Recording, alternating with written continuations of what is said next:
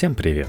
Так как издатели книги ко мне еще не обратились, зачитаю и вторую главу «Битвы за еду и войны культур. Тайные двигатели истории. Лимонад и чума». Вы вряд ли догадаетесь, как Тому Нилону удалось их связать.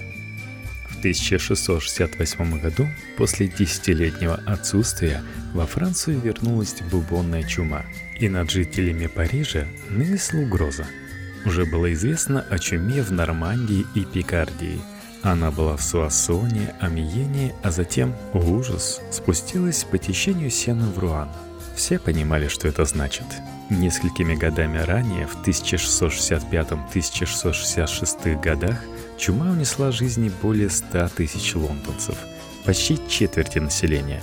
Многие помнили 1630 год, когда от этой напасти умерли 140 тысяч венецианцев, треть горожан и почти половина жителей Милана, 130 тысяч человек. Охваченные паникой парижане ввели карантины и эмбарго, надеясь уменьшить размах неизбежной катастрофы. Но она так и не наступила. Чума нависла над Парижем в тот момент, когда европейская эпидемия 17 века прошла ровно половину пути – Впереди было опустошение Вены, 80 тысяч человек в 1679 году, Праги, 80 тысяч в 1681 и Мальты, 11 тысяч в 1675. Число скончавшихся в Амьене достигло 30 тысяч.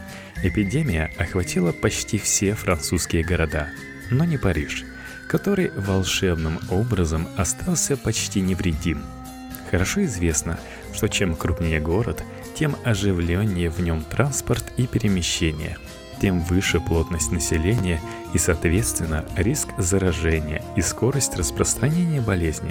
Как стало возможным, чтобы столица Франции, самый популярный город Европы, практически не пострадала от чумы, разорившей большую часть континента?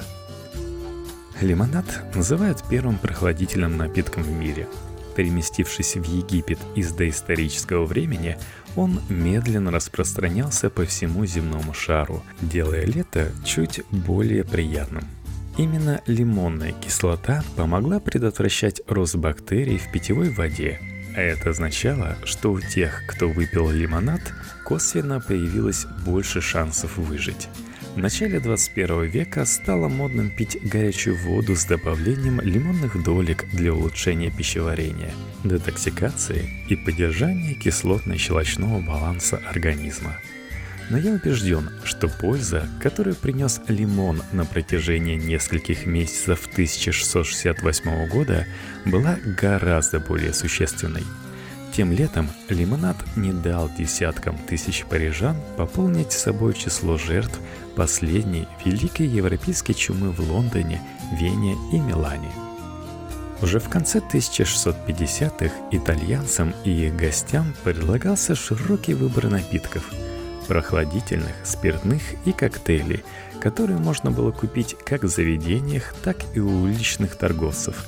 Среди этих напитков был Якс де Вие – разнообразные настойки. Коричная, анисовая, дягелевая, малиновая, янтарная, мускусная, абрикосовая и черносмородиновая, а также пряные вина, в числе которых гипокрас, любимый напиток Людовика XIV.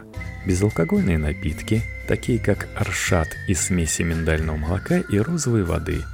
Далее, разумеется, лимонад и его более густой родственник Аэгре де Цедре – представляющий собой смесь лимонного сока, мякоти, цедры, сахара и воды.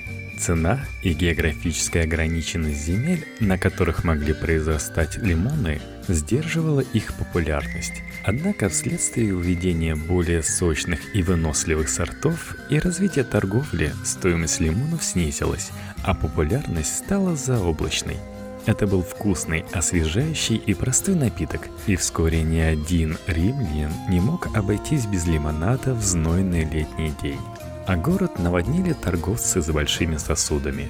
Навещавшие Рим парижане, в частности кардинал Мазарини 1602-1661 год, который обыграл дьявольского кардинала Ришелье, стал первым министром французского короля.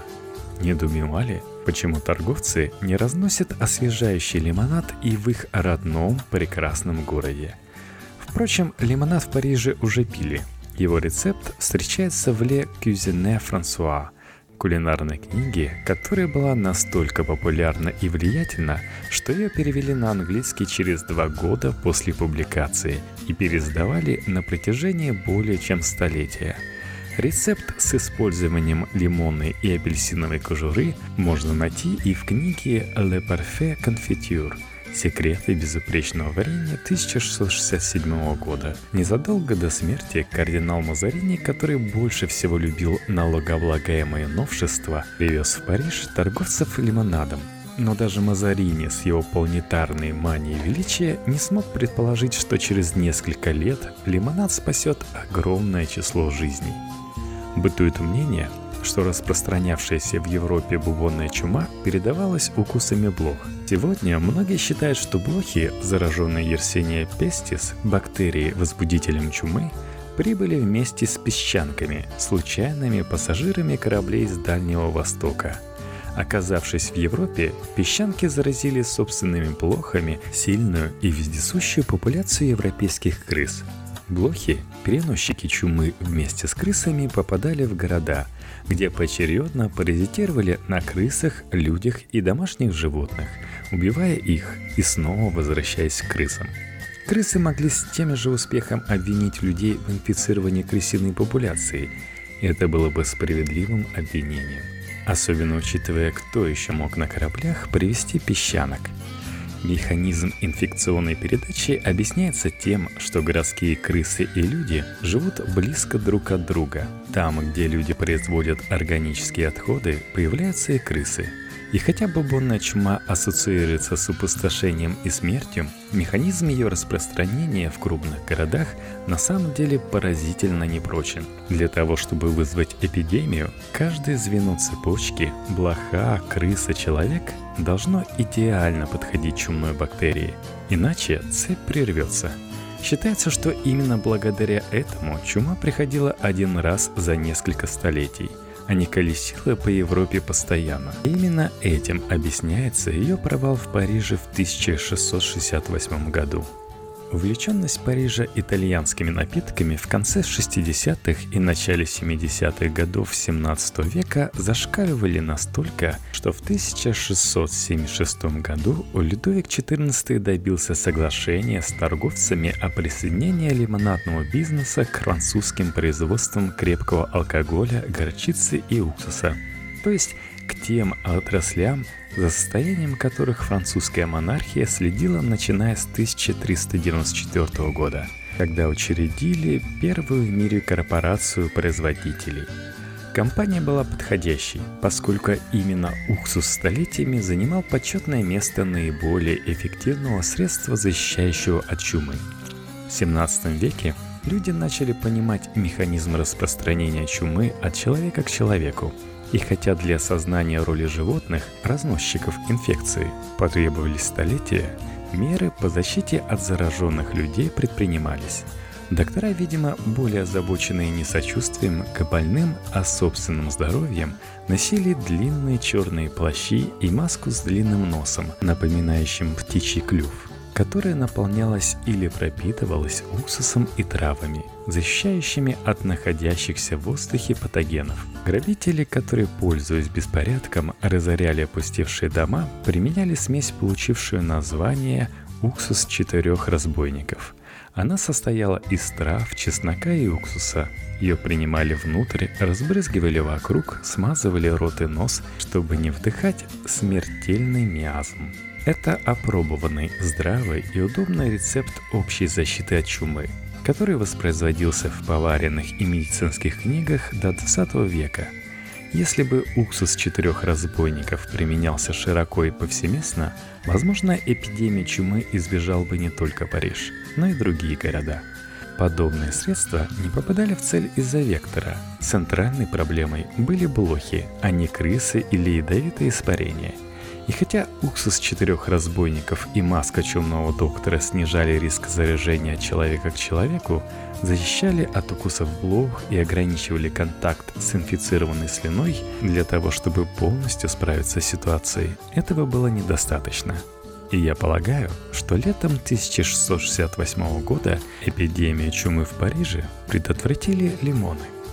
Любовь парижан к лимонаду распространялась так быстро, что к моменту, когда чума окружила город, этот бизнес, по-видимому, был все еще в руках уличных торговцев. Лимонад был не просто популярен, его любили повсеместно, и торговцы снабжали этим напитком все уголки города.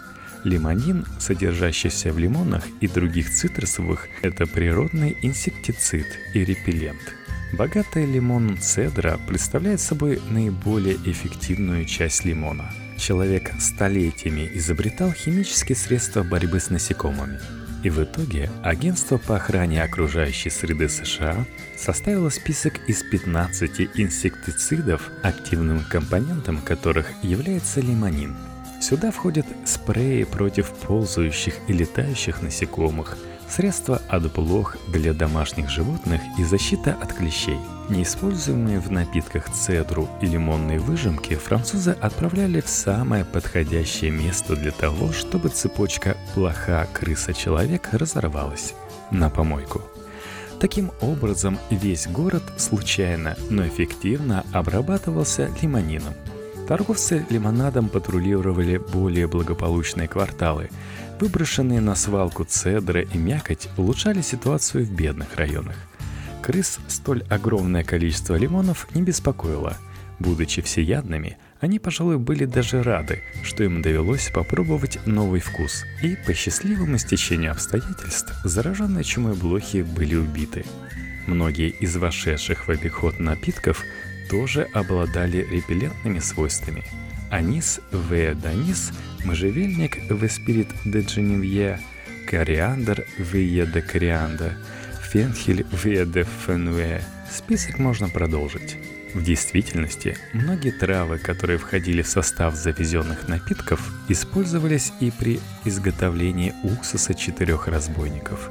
И в Париже 1668 года практически не осталось мест, те чумные блохи чувствовали бы себя в безопасности. На городских свалках, сточных канавах и трубах, привычных обиталищах крыс, блоха, переносчик чумы, не выживала, потому что эти места были обработаны лимонином и другими репеллентами.